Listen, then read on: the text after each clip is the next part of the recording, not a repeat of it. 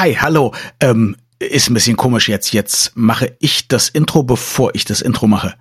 Na egal, ich mach's kurz. Also, am 27. November erscheint unsere 50. Folge. Und wir haben uns gedacht, als kleinen Bonus zur 50. Folge beantworten wir eure Fragen.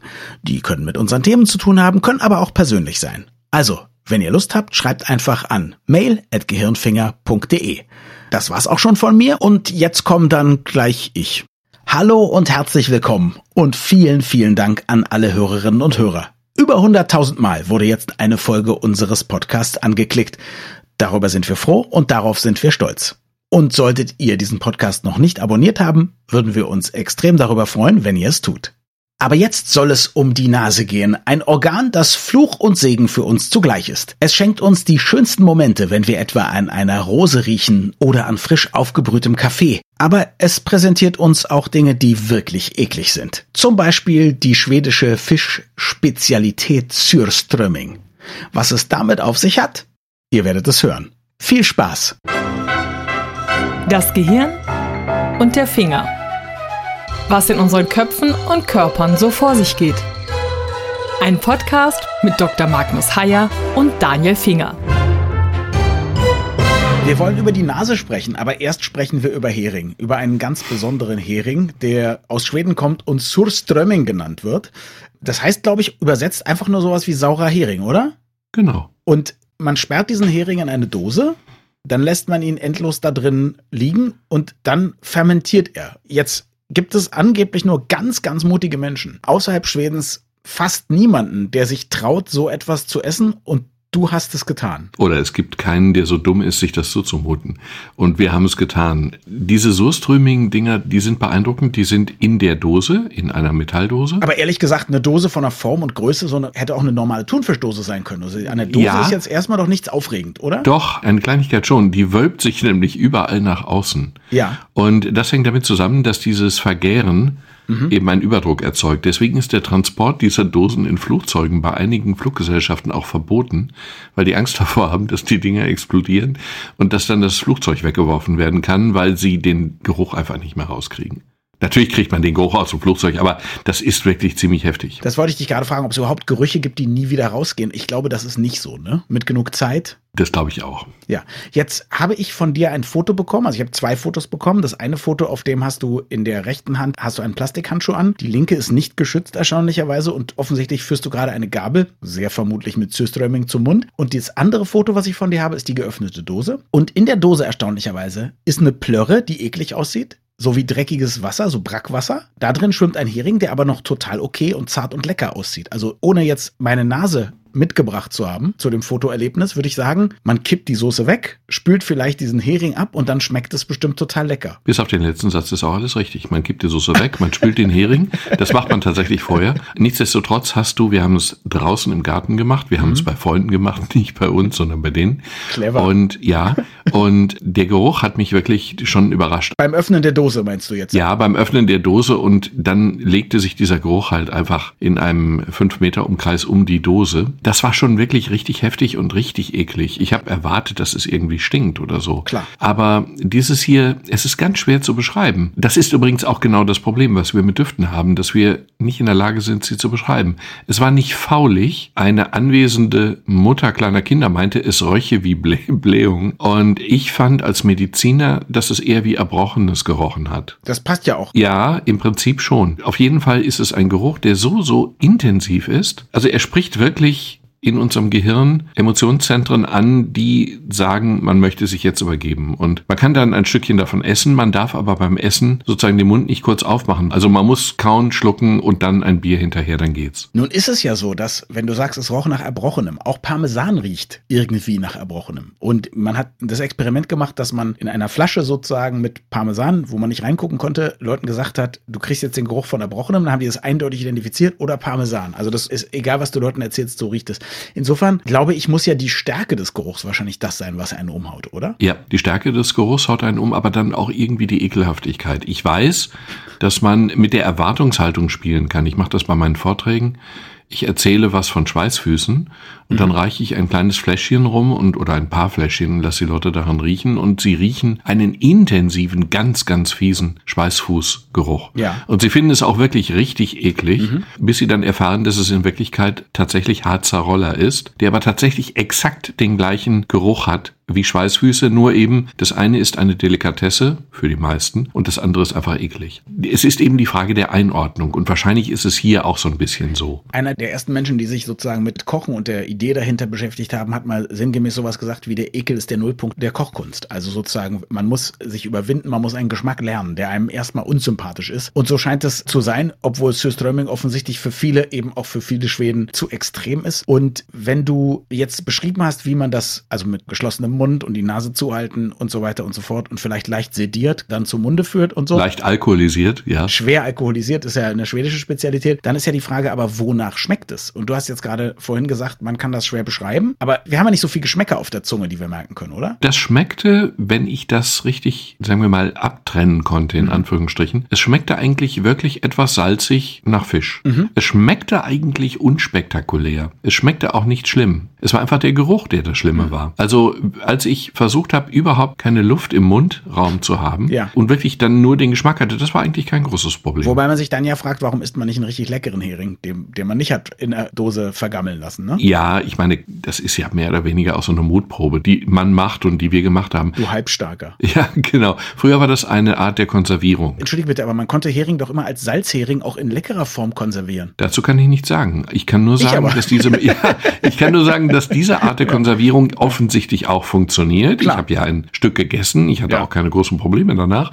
Interessant ist aber die Tatsache, das habe ich neulich gefunden, völlig bizarr, der Duftstoff oder Mhm. der Gestankstoff oder was auch immer, heißt Trimethylamin. Und es gibt tatsächlich eine Mutation auf Island. Die gibt es auch bei uns, aber ganz selten und in Island deutlichst häufiger. Eine genetische Mutation, die dazu führt, dass die Isländer, die betroffenen Isländer, 2,2 Prozent, also die allermeisten riechen schon, aber dass genau diese diesen Geruch tatsächlich gar nicht wahrnehmen. Und dass die Mutation genau dort sich durchgesetzt hat, ist natürlich wirklich originell. Gut, nun reden wir ja über Schweden. Die sind keine Isländer, aber die Isländer haben meines Wissens nach auch so ein Nationalgericht, wo sie mehr oder weniger einen Haifisch in Würfel schneiden und den irgendwie in der Erde vergraben und dort vergammeln, Schrägstrich fermentieren lassen und das dann auch essen.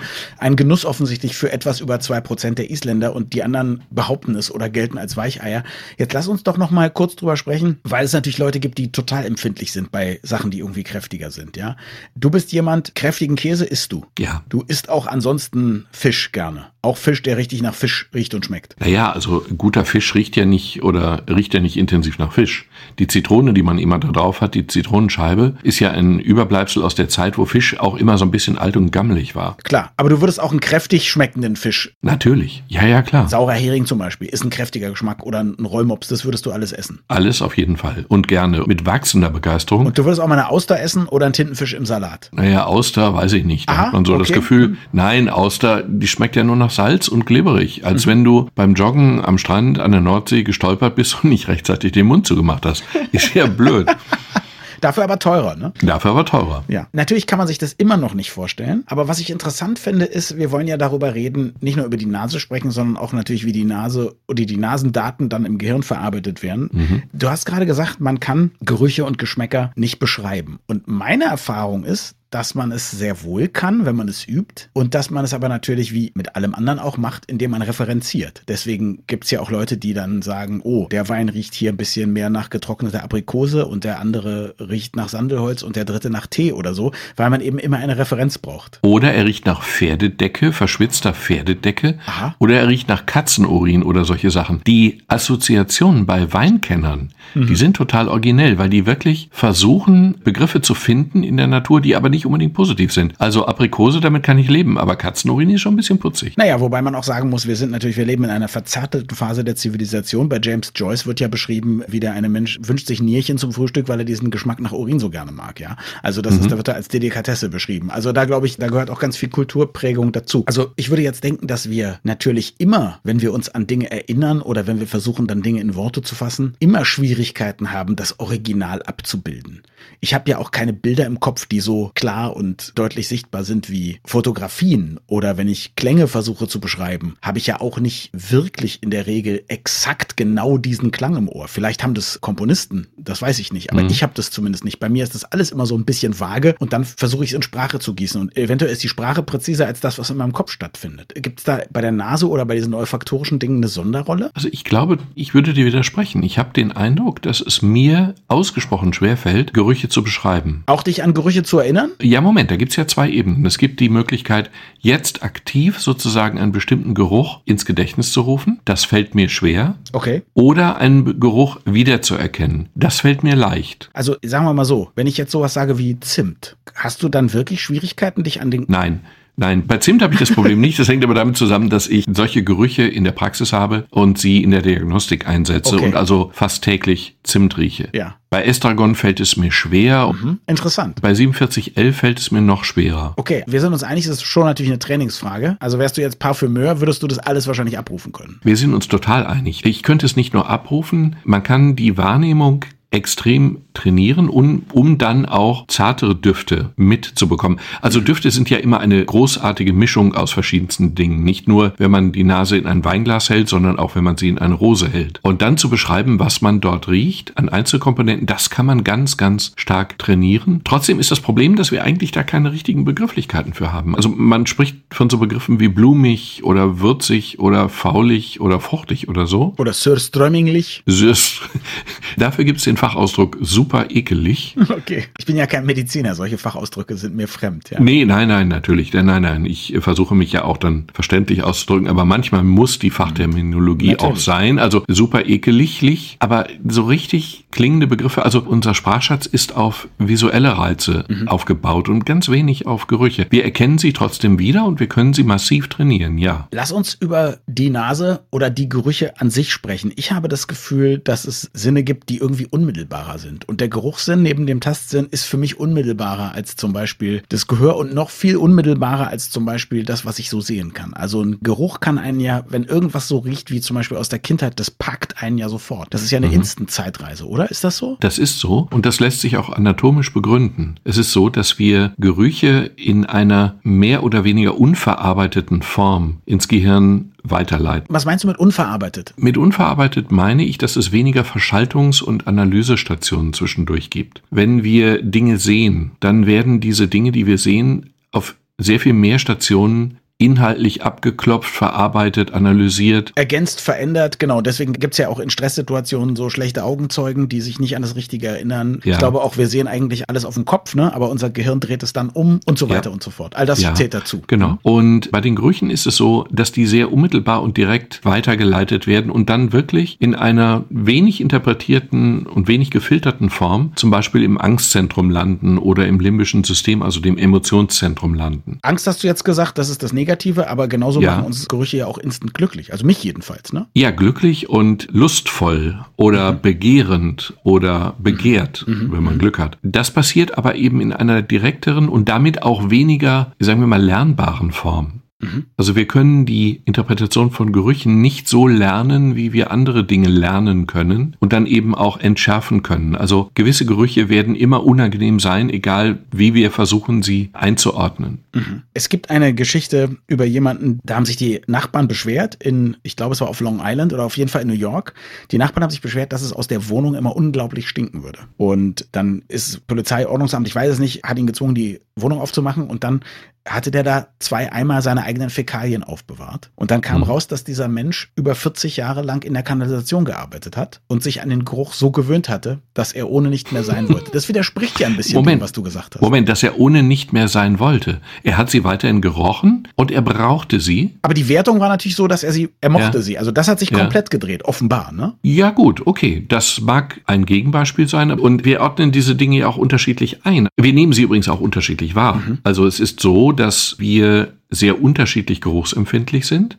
Empfindlich jetzt nicht in der Einordnung, eklig oder nicht eklig, sondern zunächst auch erstmal unterschiedlich in der Wahrnehmung. Du meinst unterschiedlich leistungsfähig, was sozusagen Ja, genau. so die Auflösung Ja, genau. quasi. Beim Sehen würde man sagen, der sieht schärfer, der sieht mehr Details und so ist es mit dem Riechen auch. Ja, und zwar ist es so mit dem Riechen insofern auch, wir haben alle dieselbe Menge von Duftrezeptoren, die äh, unterschiedlichen Duftrezeptoren. Also wir können, die Zahlen unterscheiden sich je nach Forschungsinstitut, was was veröffentlicht. Wir können 350 bis 400, das sind die Zahlen, die kursieren, verschiedene Duftkomponenten wahrnehmen. Und unsere gesamte Riechwelt setzt sich aus diesen 350 bis 400 Riechkomponenten, Duftkomponenten zusammen. Interessant ist aber, dass wir ab 40 lässt die Empfindlichkeit etwas nach. Das heißt nicht, dass wir weniger verschiedene Gerüche wahrnehmen, aber das heißt, dass wir anfangen, weniger präzise zu riechen. Bei allem nehme ich an, ist es so, wenn ich 39 Jahre lang mich einen Scheiß drum kümmere, wie Sachen riechen und mit 40 anfange, das zu trainieren und mich in die Welt der Feinschmecker und der Weinkenner und so begebe, dann werde ich natürlich trotzdem ein, meinen Geruchssinn unglaublich ausbauen können. Mhm. Aber wenn man jetzt sagt, jemand ist eh Meisterkoch und Sommelier, der wird ab 40 möglicherweise langsam abbauen. Ja, ist es ungefähr so? So würde ich mir das vorstellen. Interessant ist die Tatsache, es gibt eine Sache, um das zu beschleunigen. Zigaretten rauchen. Ich meine, die riechen ja eigentlich sowieso nichts. Also ich habe lange geraucht, das stimmt nicht. Ich habe doch gerochen. Ich muss sagen, dass es der Unterschied in meinem Fall zumindest, als ich aufgehört habe, es ist ja das, dass wenn Leute aufhören und sagen, oh, endlich schmecke ich und rieche ich wieder und so. Es ist so, dass man ein bisschen intensiver schmeckt und riecht. Aber es, ich würde sagen, es ist wirklich ein bisschen. Unter 10% Unterschied. So würde ich es sagen. Und ich konnte auch kochen und so, ja. Also, Es gibt aber andere, bei denen der Unterschied als sehr viel größer empfunden okay, wird. das glaube ich. Hm. Und es gibt einen anderen Unterschied, der deprimierend ist, aber nur für uns. Frauen können deutlich besser riechen, also sie riechen besser und können besser riechen. Sie haben bis zu 50 Prozent mehr Nervenzellen in dem Riechkolben. Das ist sozusagen die erste Verschaltungsstufe. Bis zu 50 Prozent mehr. Das ist ein merkwürdiger, riesengroßer Unterschied, der evolutionär nur dadurch erklärbar sein kann, dass Frauen eben sehr viel präziser ihre Partner erschnüffeln müssen, um hinterher gesunde Kinder zu kriegen. Wie auch immer. Aber die Tatsache stimmt. Ich finde das interessant. Lass uns mit dem Erschnüffeln der Partner gleich nochmal sprechen. Also ich weiß, dass meine Frau eine unglaublich feine Nase hat, aber ich habe das Gefühl, es nützt ihr gar nichts. Also ich habe jetzt deshalb das Gefühl, weil sie, natürlich kann sie Dinge genießen, aber ich kann auch Dinge total gut genießen. Und ich würde Ja. jetzt einfach sagen, dann nehme ich halt einen größeren Schluck Wein oder esse mehr von der Schokolade oder mache ein zweites Räucherstäbchen an. Dann habe ich auch den vollen Powergenuss. Aber ich kann eben Dinge eher ausblenden, die nicht so gut riechen. Und das bereitet ihr unglaubliche Schwierigkeiten. Und das ist natürlich gar nicht schön, wenn man sozusagen die leiseste Note einer sauren Milch riecht. Das ist vielleicht evolutionär hilfreich, weil man dann ein paar giftige Dinge vermeidet oder so, aber so viel Gift gibt's ja in unseren Umgebungen nicht.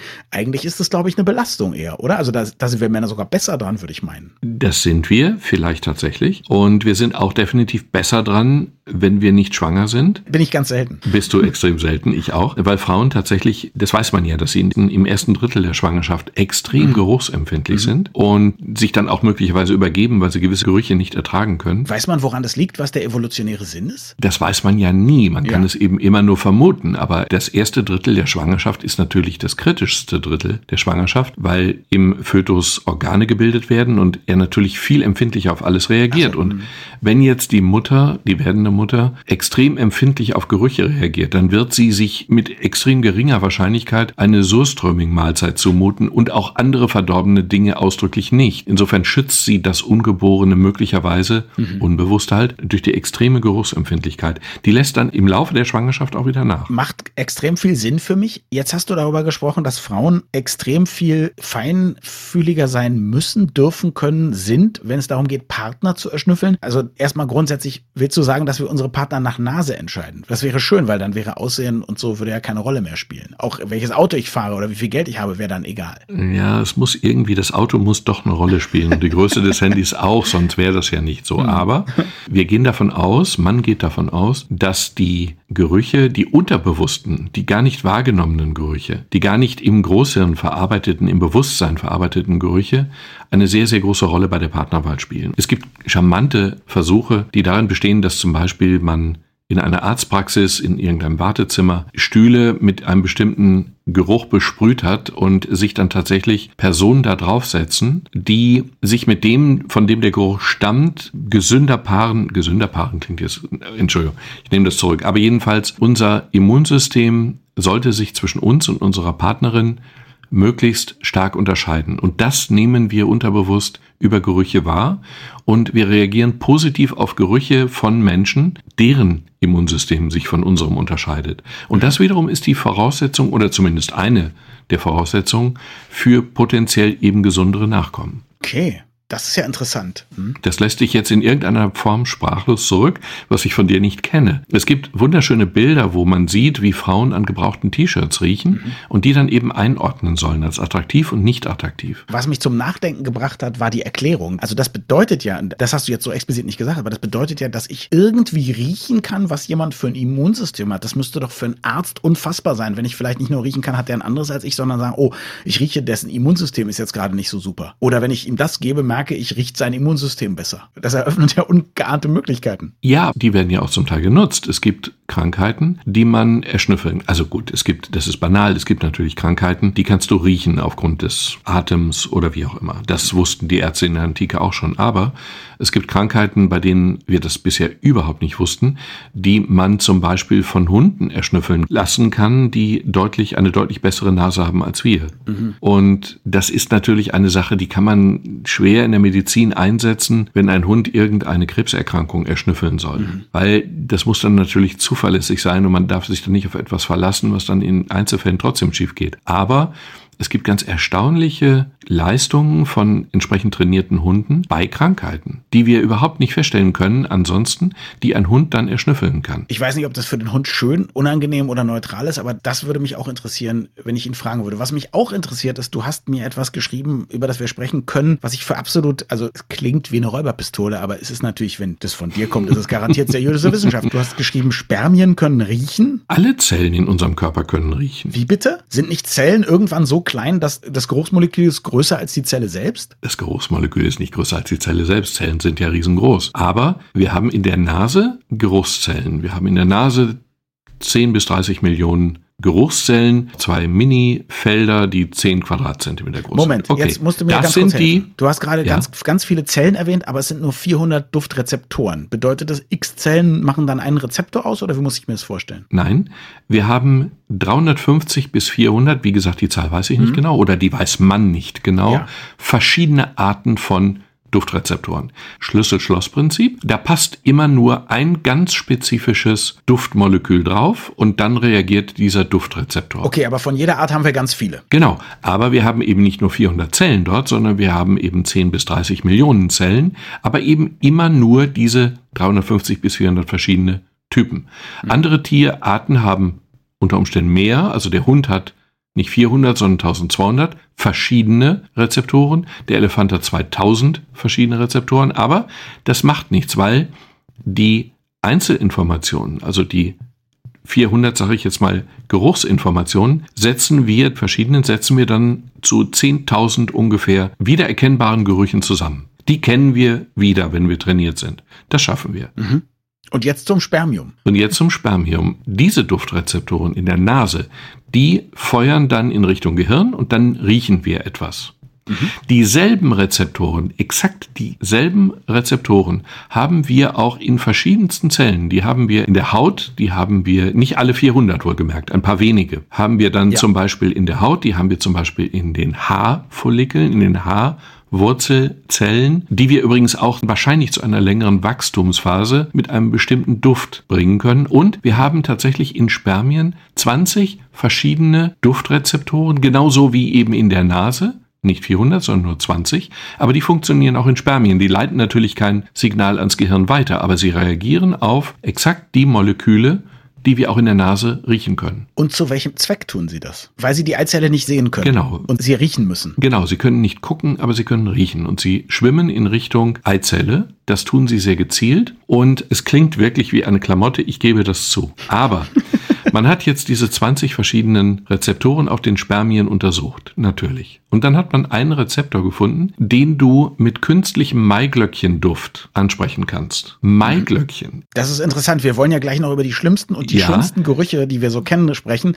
In meiner Liste, die ich extra gemacht habe, ja. steht Maiglöckchen. Ich möchte das nur betonen. Ja, und jetzt kommt eine ganz merkwürdige Drehung bei genau den Maiglöckchen. Aha. Es gibt fast keine Düfte, die nur aus einer Komponente bestehen. Also wenn du an einer Rose riechst, dann riechst du, ich sage jetzt willkürlich, 50 verschiedene Gerüche und die Summe ist Rose oder die Summe ist Wein oder die Summe ist ich weiß nicht was. Und mhm. Maiglöckchen ist tatsächlich ein Duft, der nur aus einer einzigen Komponente besteht. Maiglöckchen entsteht in unserem Gehirn durch ein, ein Signal von nur einem dieser Duftrezeptoren. Also es ist quasi ein ganz purer, ein ganz reiner Duft. Ein ganz reiner Duft. Keine Mischung. Mhm. Kein Cuvée, wie wir Weinfachleute sagen, sondern ein ganz reiner, purer ein Komponentenduft. Und diesen Duft nehmen Spermien wahr. Und dadurch kam es dann vor 10 Jahren, 20 Jahren zu den ganz niedlichen Schlagzeilen, Spermien finden ihre Eizelle oder die Eizelle riecht nach Maiglöckchen und die Spermien schwimmen auf Maiglöckchen zu. Mhm. Das hat sich als falsch herausgestellt. Es ist vielmehr so, dass ein anderes Duftmolekül, Progesteron, ebenfalls in genau diesen Maiglöckchenrezeptor passt. Und Progesteron ist eben das, was im weiblichen Genitaltrakt vorhanden ist.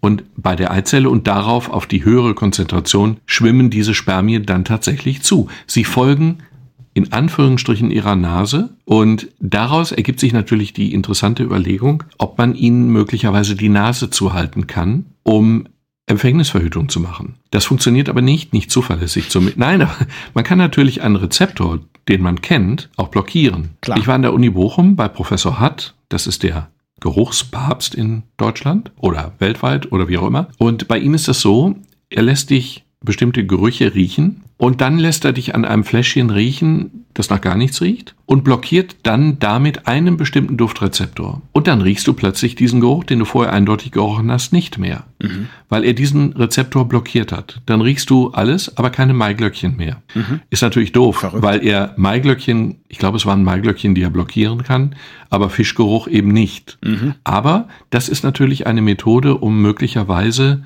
unangenehme Gerüche irgendwann nicht mehr wahrnehmen zu müssen. Wahnsinn. Also ich habe eine Menge gelernt heute und jetzt wollten wir uns ja noch über unsere schlimmsten und besten Gerüche austauschen. Also bei den schlimmsten, da musste ich lange überlegen, weil ich ekel mich nicht so leicht. Mhm. Mir sind nur die Klassiker eingefallen. Ja, und das, das sind die Klassiker sind Fäkalien, Erbrochenes und Blähungen, wobei ich sagen muss, natürlich anderer Menschen, wobei es eine sensationelle Geschichte gibt von einem Freund von mir, ein lieber und teurer Freund, dessen Namen ich jetzt hier verschweige, der mir mal erzählt hat, dass er im Schlaf so furzen musste, dass so schlimm gestunken hat, dass er davon aufgewacht ist und sein eigenes Zimmer verlassen hat. Sowas ist mir noch nicht passiert, aber ich finde die Erzählung einfach toll.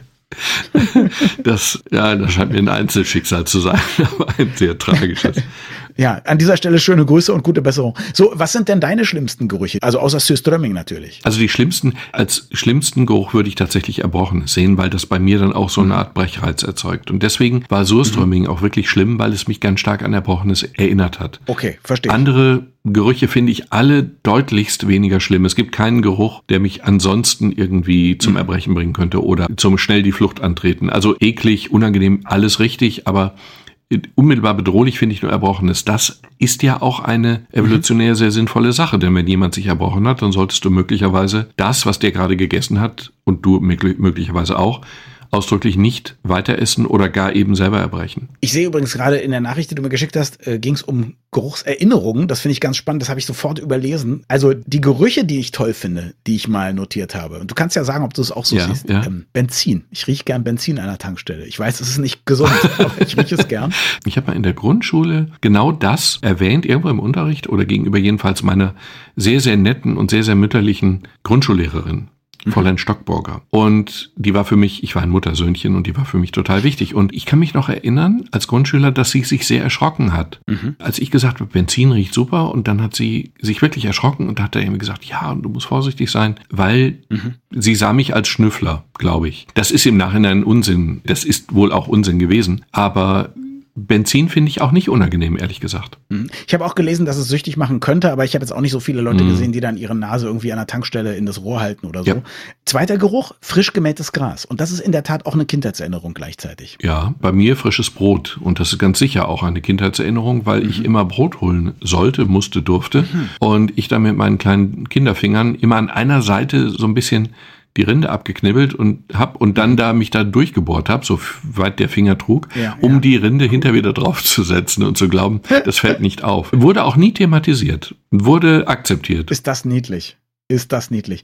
Äh, frischer Schnee. Ich finde, wenn es frisch geschneit hat, das ist ein Geruch, ich kann ihn nicht beschreiben, aber ich mag den total. Andere Leute mögen, wenn es geregnet hat und so, das ist, lässt mich relativ kalt, aber frischen Schnee finde ich irgendwie geil. Ja, frisch geschlagenes Holz. Oh ja, das stimmt. Das ist mir nicht aufgefallen, aber das bin ich so ein Naturbursche, glaube ich. Aber du hast recht, es riecht gut. Bin ich überhaupt nicht. Aber frisch geschlagenes Holz hat einen sehr eindeutigen Geruch und riecht durchaus, also harzig. Wie riecht frisch geschlagenes Holz? Wie würdest du es beschreiben? Ich würde sagen, also es ist eher eine Referenz von mir. Ich würde eher sagen, das riecht eben so. Ja, und genau. wenn ich andere Sachen beschreiben würde, würde ich sagen, die riechen wie Holz, Genau. ja. Oder so hölzern, sagt man. Ja, genau. Und wenn ich sage harzig, dann ist das ja auch keine Antwort auf die Frage, denn Stimmt. harzig ist ja eben auch wiederum ein Teil von frisch geschlagenem Holz und wäre auch eher eine Referenz. Jetzt habe ich außer Maiglöckchen, habe ich an Sachen, die sozusagen so wachsen, also Blumen mehr oder weniger, habe ich noch zwei Sachen. Ilang Ilang Kenne ich nicht? und Flieder. Beides finde ich. Und Lilien. Also das finde ich alles ganz großartig. Mhm. Ilang Ilang, das ist so in vielen Duftölen drin. Muss ich dir mal besorgen. Ist ein ganz toller Duft. Ja. Wie gesagt. Und Flieder und Lilien und natürlich Maiglöckchen, die wir eben schon erwähnt haben. Pilze haben einen sehr typischen Geruch. Aber jetzt keinen, den du richtig gut findest, Hm, oder? Einen, den ich durchaus interessant finde. Nein, aber richtig gut nicht. Steinpilze vielleicht, aber das ist auch so eine Mischung. Geruch, Geschmack, Ja. weiß ich nicht, ne? Genau. Na, obwohl eigentlich finde ich, riechen Pilze sehr gut. Ich rieche gerne an Rosen, ist auch ein bisschen eine Marotte, aber wenn ich irgendwo eine Rosenhecke sehe, rieche ich immer an den verschiedenfarbigen Rosen. Mache ich auch. Aber ehrlich gesagt, Maiglöckchen schlägt doch Rose. Finde ich nicht. Nein, ausdrücklich Nee? nein, aber Ach, überhaupt interessant. nicht. Nein, ganz und gar nicht. Kommt natürlich auf die Art der Rose und die Farbe der Rose an. Ich habe noch ein paar Sachen, die man dann sozusagen nicht nur riechen kann, sondern essen kann. Also Zimt. Magst du Zimt? Du sagst, du kennst es sehr gut. Aber Zimt, ich finde Zimt super. Äh, Nein, ich habe einen anderen Lieblingsgeruch. Vanille. Vanille. Und zwar Vanille, aber nicht auf Vanillekipferln, da auch. Aber Aha. Vanille auf der Haut einer Frau hat ein, finde ich, eine extrem betörende Wirkung. Das ist natürlich einigen von den Parfümeuren durchaus bekannt. Bekannt.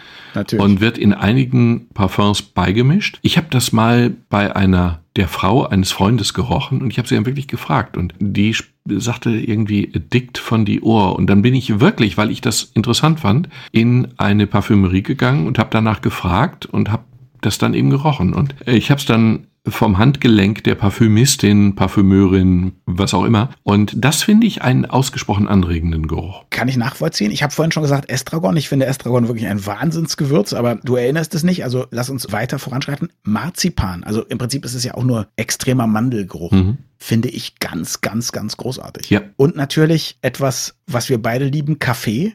Und interessanterweise riecht Kaffee ja auch immer ein bisschen besser, als er schmeckt. Also der Geruch von Kaffee ist quasi nicht zu toppen. Wobei der Geruch von Kaffee, wenn er frisch gemahlen ist, nicht zu toppen ist. Wenn er dann Genau. aufgebrüht ist, ist das ja eigentlich unangenehm geworden. Aber frisches, gemahlenes Kaffeepulver riecht fantastisch. Und ist, Aufgebrüht findest du den unangenehm? na jedenfalls nicht angenehm. Okay, das ist interessant. Da muss ich mal drauf achten. Vielleicht ist ja sozusagen der Pulvergeruch noch in der Luft und ich verwechsel das mit dem, was mir gefällt. Oder natürlich, dass ich weiß, okay, jetzt trinke ich den gleich, was ich auch gut finde. Mhm. Ich habe noch eine Sache, die man verzehren kann. Waldmeister finde ich einen Wahnsinnsgeruch. Waldmeister ist mir zu fruchtig. Okay. Das ist mir irgendwie zu fruchtig. Das ist wie Petersilie. Das mag ich nicht. Das mag ich weder vom Geruch her noch vom Geschmack her. Dr. Magnus Heyer, Waldmeister ist wie Petersilie. Ich glaube, das ist streitbar. ich habe den besten Geruch der Welt. Ich glaube, da können sich auch fast alle drauf einigen. Ja? Neugeborene. Ja, das weiß ich nicht. So ein Baby innerhalb der ersten Woche? Hast du nie gesehen? Doch, nie, doch, nie doch. Nein, du hast recht. Wie würdest du den Geruch beschreiben? Das weiß ich eben nicht, aber ich könnte mir vorstellen, und das ist jetzt, ich bin weder Biologe noch kenne ich mich aus mit Evolution oder sonst was, aber ich könnte mir vorstellen, du hast doch gesagt, wir finden das super, wenn Immunsysteme anders riechen. Ja. Und ich könnte mir vorstellen, dass ein Neugeborenes aus irgendwelchen Gründen eben noch kein vollständiges Immunsystem hat oder das noch so entwickelt, dass quasi das anders ist als alle anderen Immunsysteme und deswegen alle Leute finden, dass das gut riecht. Naja, gut. Also, Ist das bescheuert? Nein, das ist ja, nein. Aber es ist natürlich, du nimmst ein Phänomen wahr und suchst dir jetzt eine sehr romantische Erklärung. Die kann stimmen. Aber sie kann auch nicht Naja, stimmen. man findet doch manchmal, dass Menschen gut riechen. Du hast es erklärt. Frauen, die man attraktiv findet und so weiter und so fort. Und das ist eben nochmal das Gleiche, aber nochmal eine Schippe drauf. So würde ich es aus, aus Das kann sein. Wobei, es geht nicht nur um potenzielle Fortpflanzung. Wir nehmen ja total viele Signale auch über den Geruch wahr. Also ich merke natürlich, wenn vor mir jemand steht, der schlicht und einfach Angst hat. Das kann ich riechen. Und das können wir sogar selber riechen. Aber du riechst es in der Regel nicht bewusst, ne? Ja, doch. Also Angst kannst du, glaube ich, schon auch bewusst wahrnehmen, wenn die Konzentration stimmt. Also wenn du nah genug dran bist oder. Also Angstschweiß riecht definitiv anders als Triumphschweiß, wenn man so will. Nein, aber das ist so. Das ist auch durchaus so gemeint. Du hast recht und trotzdem ist mir gerade bewusst geworden, dass wir doch eigentlich auf einer positiven Note enden wollten. Ich habe zwei noch negative Sachen, die ich noch loswerden will. Eine ist eine Anklage an die Evolution. Und wir haben ein so schönes Riechorgan. Wir haben zwei Riechepithele, also wir haben ja zwei Nasenlöcher und wir haben 10 bis 30 Millionen Riechzellen und wir können trotzdem nicht lokalisiert in Richtung riechen.